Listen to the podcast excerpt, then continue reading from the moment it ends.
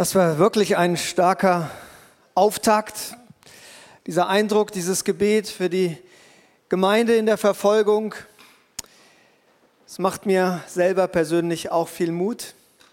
Vielen Dank für eure Anteilnahme, für euer Begleiten von Geschwistern, die Verfolgung erleben. Für uns und für euch wahrscheinlich so eine fremde Situation, schwer vorstellbar.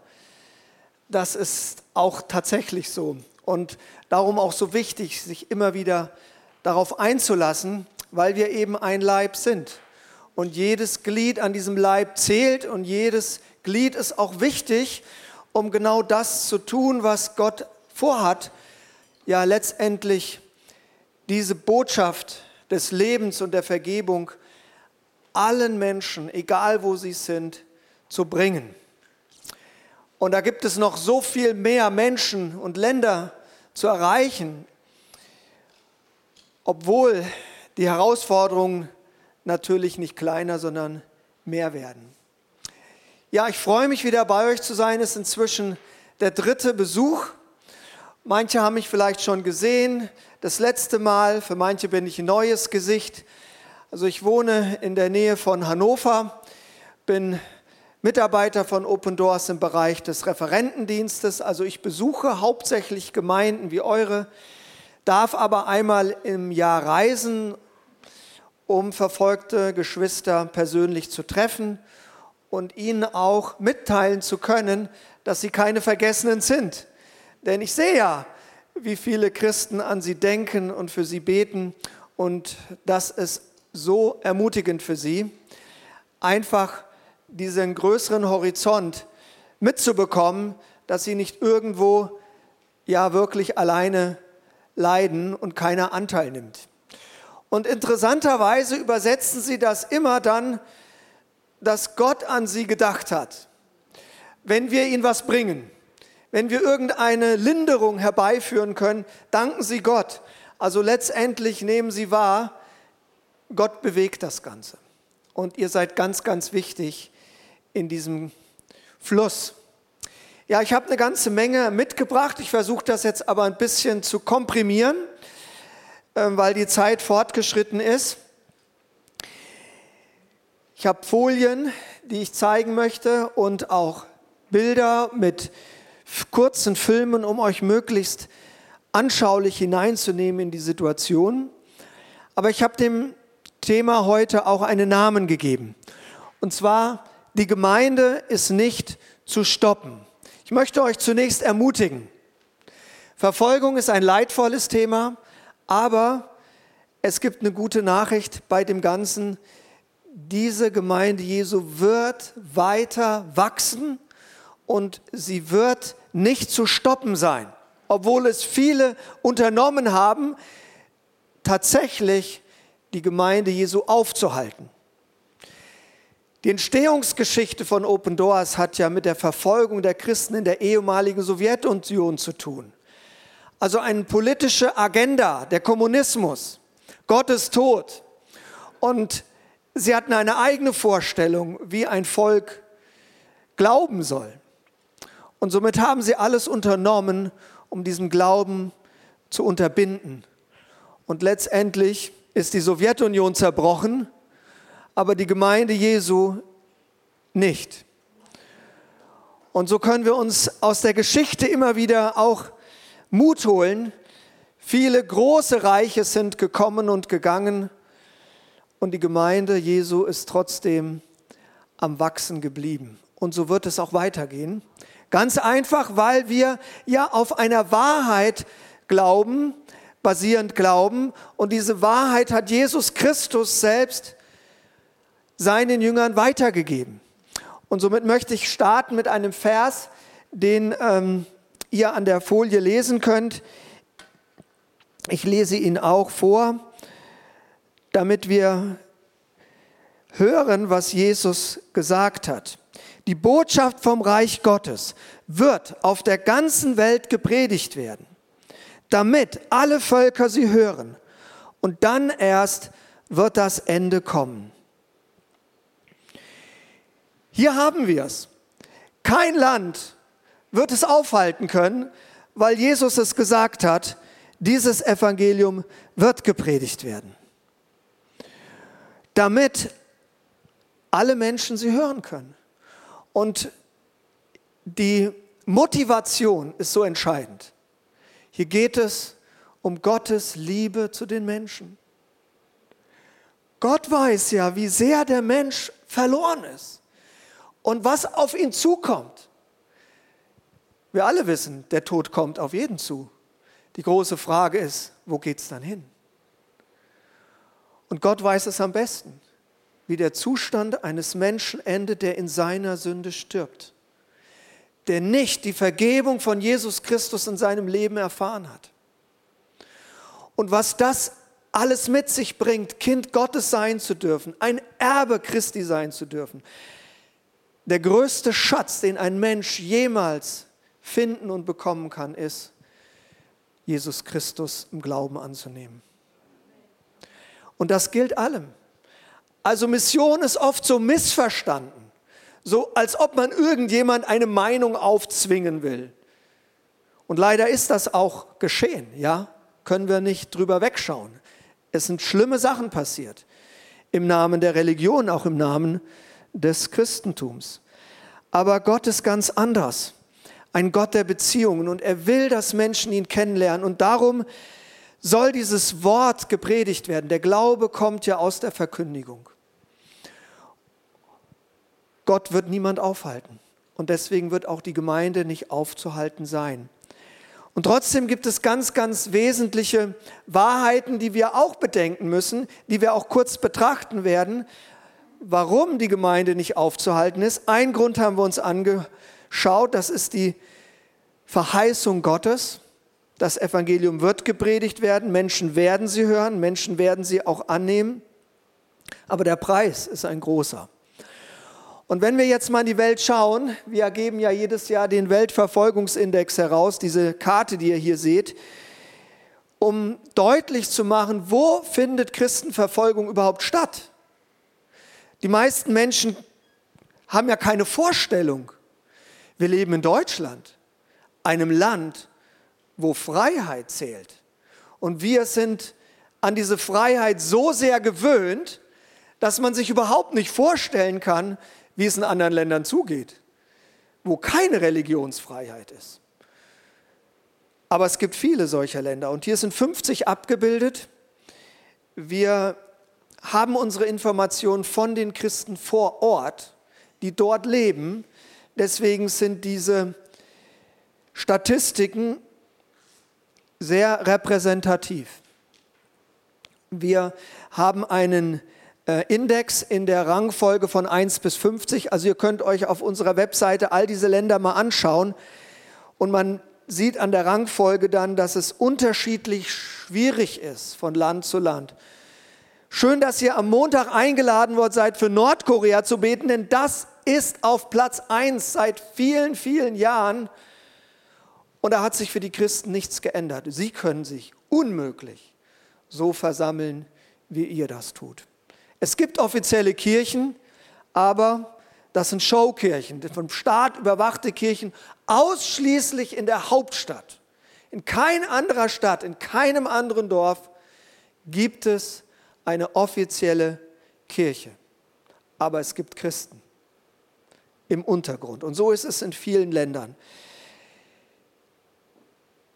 Ein Drama, das Koreaner oder auch Muslime so leicht das Evangelium nicht hören können oder dürfen.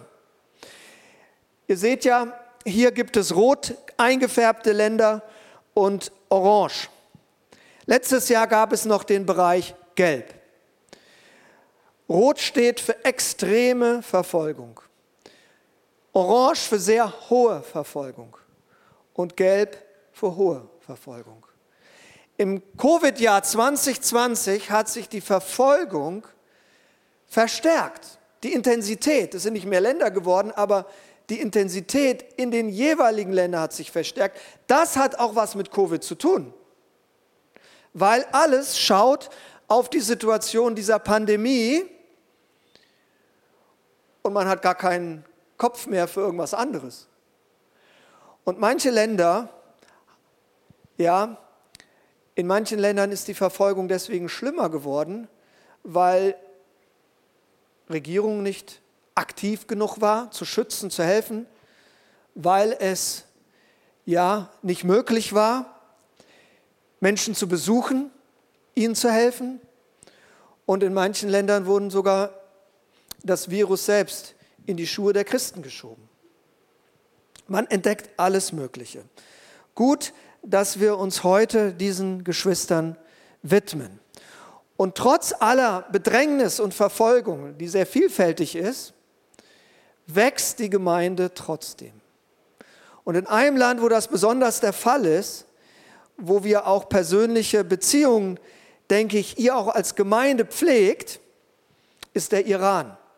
Der Iran ist ja inzwischen, wie ihr seht, auf Platz 8 im roten Bereich und der Staat an sich möchte nicht, dass die Bevölkerung, die persische Bevölkerung vom Evangelium erfährt. Das ist staatsfeindliche Propaganda. Und somit werden Gemeindeleiter und Christen, die sich versammeln, in Gefängnisse gesperrt. Wie jetzt Gott trotzdem seine Gemeinde baut und wachsen lässt, möchte ich euch mit dem nächsten Beispiel, den wir als Film anschauen werden, ähm, anschauen. Ein kleines Beispiel, sagt sie. Für mich ist das ein Riesenzeugnis von dem übernatürlichen Wirken Gottes. Und scheinbar erleben viele im Iran dieses übernatürliche Wirken Gottes. Und genau das ist es, was auch Menschen so brennend macht. Wer Jesus so erlebt hat, der wird nicht schweigen. Der wird von seinem Glauben erzählen. Und genau das passiert in vielen islamischen Ländern, nicht nur im Iran. Und daraus können wir schon die zweite Lektion lernen. Was macht die Gemeinde so erfolgreich? Warum ist sie nicht zu stoppen? Wir schauen uns dazu einen Text aus der Apostelgeschichte an. Ein bekannter Text, wie die Apostel mit Verfolgung umgegangen sind, als sie unter Druck gesetzt wurden. Ich lese den Abschnitt aus Apostelgeschichte 4, Verse 29 bis 31. Und nun höre ihre Drohung, Herr, und gib deinen Dienern Mut, wenn sie weiterhin die gute Botschaft verkünden. Sende deine heilende Kraft damit im Namen deines heiligen Knechtes Jesus Zeichen und Wunder geschehen. Nach diesem Gebet bebte das Gebäude, in dem sie sich versammelt hatten, und sie wurden alle vom Heiligen Geist erfüllt. Und sie predigten mutig und unerschrocken die Botschaft Gottes. Apostelgeschichte vollzieht sich genauso noch heute. Noch immer passieren übernatürliche Wunder. Wir haben eben eines gehört von Dabrina. Sie und ihr Vater sind ja aus dem Islam, äh, aus dem Iran geflüchtet. Sie waren Mitarbeiter in einer Hausgemeinde. Wie kam das Wunder zustande? Auch das haben wir im Film gut gehört. Die Gemeinde betete. Und genau dasselbe haben die Apostel getan mit der Gemeinde. Sie beteten schlicht und einfach. Ganz einfache Gebete. Gib uns Mut. Für sie war entscheidend, dass ganz gleich wie die Umstände sind, sie trotzdem die gute Botschaft weitergeben. Es hängt nicht von den Umständen ab. Sie haben nicht für Religionsfreiheit im ersten Sinne gebetet, nein, sondern dass sie trotz der Bedrohung weitermachen. Und das sollten wir auch für uns persönlich mitnehmen. Ganz gleich, was passiert an Schwierigkeiten. Dass wir immer das im Blick haben, was besonders wichtig ist. Menschen brauchen das Evangelium. Sie brauchen die Worte der Bibel. Das Zweite, was sie taten, sie wussten, mit unserer Kraft unsere Mut allein kommen wir auch nicht immer weiter. Ja, Menschen hören zwar, aber glauben nicht. Sie brauchen etwas mehr Überzeugung. Und so geschehen Wunder. Gott lässt Wunder geschehen, um Menschen zu überzeugen, er ist die Wahrheit. Und um diese Wunder können wir beten. Wir können sie nicht machen, wir können sie aber erbeten und Gott handelt. Und genau das hat er hier gemacht. Er hat sich sozusagen zu diesem Gebet gestellt, in dem das ganze Gebäude bebte. Aber er hat auch immer wieder Menschen angerührt. Und gerade jetzt erleben wir schon lange Zeit, dass Jesus selbst sich offenbart als der weiße Mann. In der islamischen Welt. Warum ausgerechnet nur in der islamischen Welt? Ich kann es nicht sagen. Aber wir hören es von verschiedenen Ländern. Sie haben eine Begegnung mit Jesus Christus und kommen dadurch zum Glauben. Sie suchen Christen auf. Sie wollen eine Bibel. Sie wollen, wer ist dieser Mann in Weiß genau? Sie merken plötzlich, Jesus ist anders als Mohammed. Jesus lebt. Und deswegen wollen wir hier kurz auch für den Iran beten. Ich habe einige Anliegen auf einer Folie hier zusammengestellt. Nimmt euch eins raus. Und ähm, ihr könnt auch sogar eins aus dem Heft nehmen, ein aktuelles Anliegen von einem Ehepaar, was in Haft muss. Findet ihr auf dem Gebetskalender an dem jeweiligen Tag. Und ihr dürft ja zusammen hier auf euren Plätzen beten. Ich würde jetzt gerne euch die Gelegenheit dazu geben, dass wir eine Zeit des Gebetes haben und dann fahre ich fort. Lasst uns beten. Ihr in Gebetsgemeinschaft oder alleine für die, eines dieser Anliegen. In diesen Ländern, Herr, und stärke unsere Brüder und Schwestern in den Gefängnissen. Herr, gib ihnen deinen Schutz, wenn sie sich versammeln in den Hausgemeinden. Und Vater, auch hier in unserem Land, wir beten konkret für den Richter in Schleswig, der sich immer wieder dagegen entscheidet, ja, und Christen abschieben lässt in Länder, wo sie nicht hin dürfen. Vater, wir beten, dass du seine Haltung änderst. Amen. Zwei Gründe hatte ich genannt. Das Wort Gottes an sich, Jesus Verheißung, Gemeinde wird wachsen. Das zweite, das Gebet der Gläubigen, weil Gott daraufhin wirkt. Und ein weiterer Aspekt ist wichtig, den stelle ich euch jetzt vor mit einer Reiseroute von Paulus. Paulus ist ja ein Apostel gewesen, der so viel erlebt hat.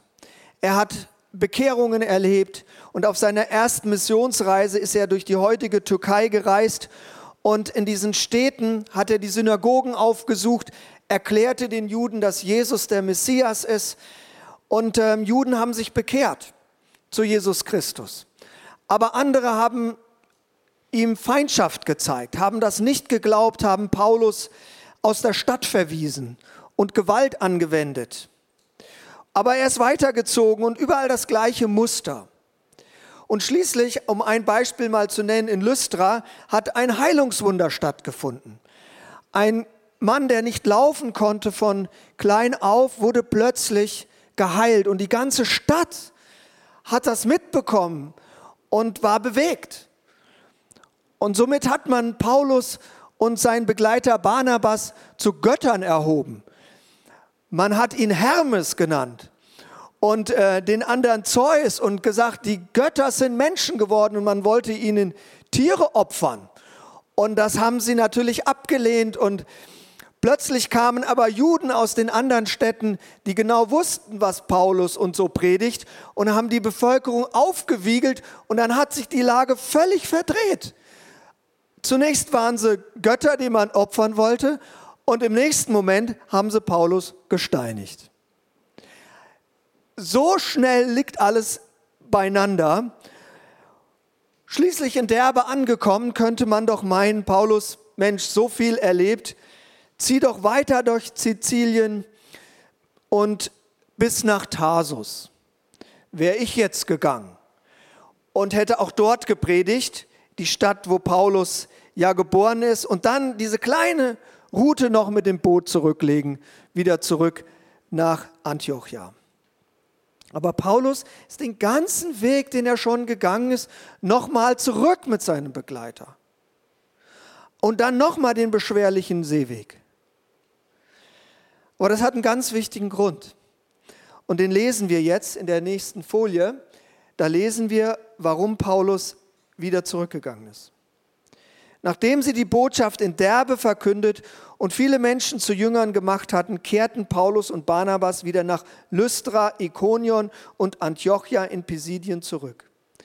Sie stärkten und ermutigten die Gläubigen, am Glauben festzuhalten und erklärten ihnen noch einmal, dass wir alle durch viel Bedrängnis in das Reich Gottes kommen müssen.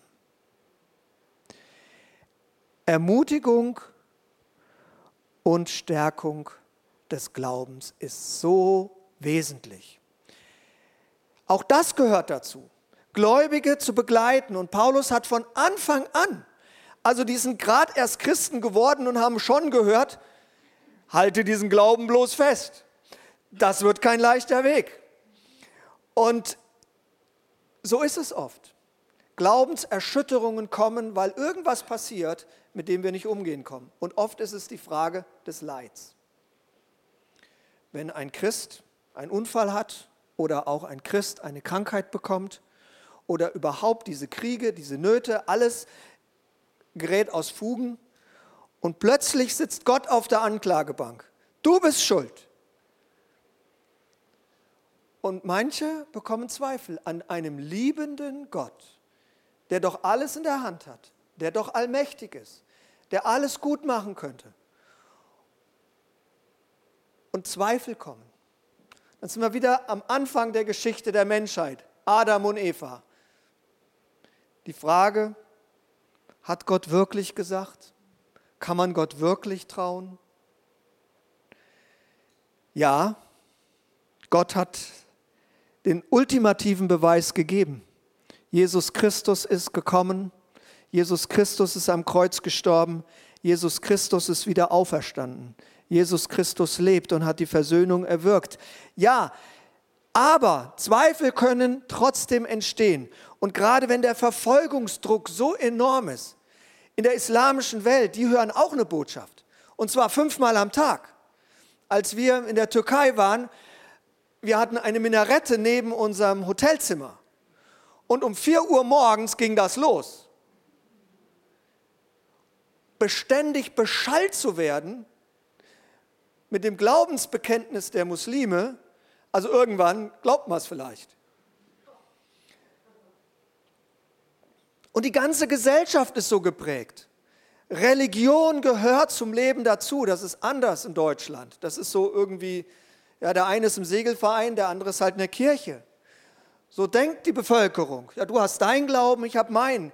Und in anderen Kulturen ist das eine Einheit, eine Identität. Ein Moslem kann nicht so einfach Christ werden.